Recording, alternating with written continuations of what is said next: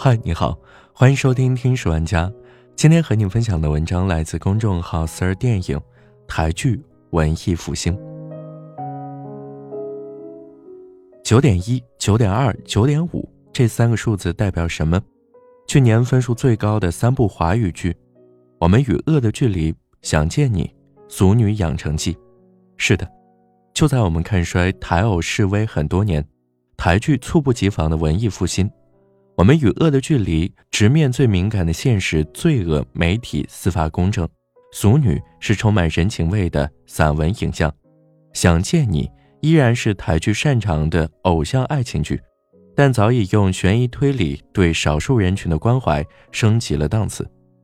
一次是偶然，两部是巧合，三部事情还只是那么简单吗？让时光回到二十年前，让 F 四五五六六 SHE 幺八三 Club 飞轮海棒棒糖一个个熟悉的名字向我们倒带而来，看看台湾偶像剧这二十年到垂死挣扎又再次重新崛起。不用我说，一提到台湾偶像剧，打头阵的肯定是这部《流星花园》。这部讲述平凡女孩山菜在父母的期待下进入了英德学院后。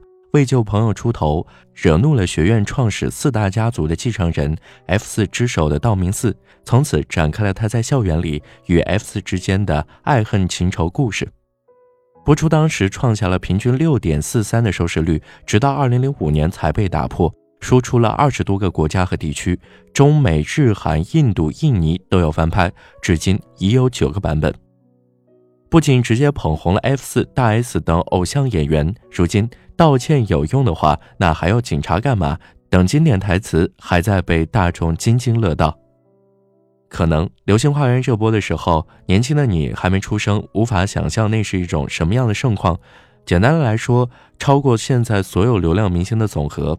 海报、杂志、贴纸、光碟、衣服、鞋子、书包、笔记本，只要有《流星花园》的 logo，就是超级抢手货。虽然在大陆播出六集后，因对青少年造成不良的影响被勒令停播，但在二零零二年百度搜索年度十大热门关键词，明星类和剧集类都以压倒性比例占据头条。F 四更是不得了，在播出后一年举办了十九场视巡演唱会，每场观众超三万人。在日本，不仅创下了连开七场万人演唱会的记录。更是创下了华语唱片在日本公信榜的最高位置记录。除了这部经典外，这一时期还有两部作品值得一说：改写收视记录的《王子变青蛙》和剑走偏锋的《终极一班》。《王子变青蛙》的明道以教科书级别的高冷霸道总裁单君浩和失意的落难王子茼蒿，给所有的后来者筑成了一道不可逾越的高墙。尤其是他为角色所设计的诸如摸袖口的小动作细节，放到现在还能吊打一众不是面瘫就是油腻的男星，堪称教科书级的霸总。时至今日，他的一举一动依然能够让万千少女刷爆弹幕。也正是因为明道和陈乔恩的化学反应，加上各种台偶梗完美融合，使得剧情流畅，从服化道到台词、运镜、配乐都算得上当时的巅峰水准。令《王子变青蛙》成功打破了《流星花园》的记录，成为当时收视率最高的偶像剧。和集大成的极致之作《王子变青蛙》完全相反的是，天马行空的校园剧《终极一班》。在一众以爱情为主轴的偶像剧里，《终极一班》是个另类。它有爱情成分，也有偶像团体飞轮海的横空出世，但它的内核却是异能行者之间的正邪对决。虽然终极一班的成功打开了台湾偶像剧最强 IP 终极系列的发展之路，尽管后来的作品都不那么让人满意，至今也已经拍了十一部作品了。虽然终极一班试图创新，但终归只是少数中的少数。在我看来，通过这五年的开发和探索，台湾偶像剧已形成了固定的风格。台湾偶像剧等于偶像加爱情加唯美加摩登加共鸣。一大批的台湾偶像剧成为八零后、九零后的恋爱教学。什么是恋爱心情？什么是约会桥段？什么叫做浪漫？偶像剧给出理想的展示有许多，又被我们日后实践效仿。这样深远的影响力，至今没有被任何后起的偶像超越。在长达五年的探索后，台湾偶像剧进入了五年的黄金爆发期。数量上看，这五年和前两年没差多少，每年平均的产出量都在二十部以上。爆发主要发生在剧的质量。毫不夸张地说，这五年间，每年至少有十部耳熟能详的偶像剧出现。到了命中注定我爱你，虽然女主一开始同样是不讨喜的便利贴性格，后来蜕变成有目标、有能力的新女性，靠的不是主角光环，而是个人成长来赢得男主的爱。命中注定我爱你一跃成为台湾偶像剧收视第一的爆款，收视记录至今无人能破。二零一一年。台湾偶像剧产出数量史上首次超过三十部，收视冠军是我可能不会爱你，但这一切却被称为台湾偶像剧的最后高光，因为接下来的几年，你都见不到像我可能不会爱你这样的爆款再出现。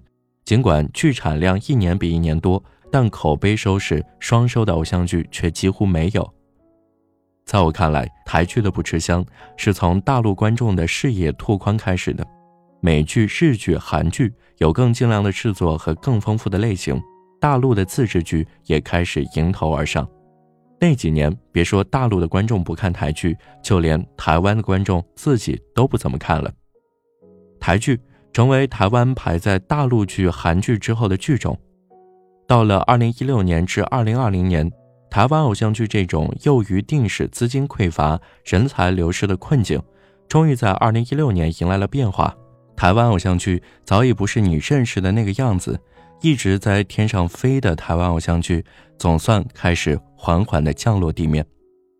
近几年转型的台湾偶像剧已经不能再单纯的被定义为偶像剧，或许新台湾类型剧才是更贴切的称呼。这种质的改变也用了将近十年的时间，才迎来了一点曙光。在直剧场的推动，二零一五年和二零一九年这两波爆发后，能否持续再输出优质的偶像剧，重塑过去黄金十年的辉煌，一切都是未知。最后，我想用侯文勇作家在《新火水》杂志谈到新台剧发展后续时的回答作为结尾。电影《老师，你会不会回来》，王正中老师讲说，一乘以无数次还是一。但只要多零点一，一点一只要乘七次就大于二了。所以，如果我们每一个人都愿意多做零点一的尝试，这个社会就一定会改变，我们的影视风景也绝对不一样。这个逻辑就是你在你能力范围内再多做一次，让它变成遍地开花的力量。要做的其实也很简单，但难的在于，当你眼前只有巨大的数字，一部电视剧都是高达几百亿的播放量。如何还能看到重视那零点一的存在？别小瞧小，往往刺破气球只需要一根尖小锐利的针就够了。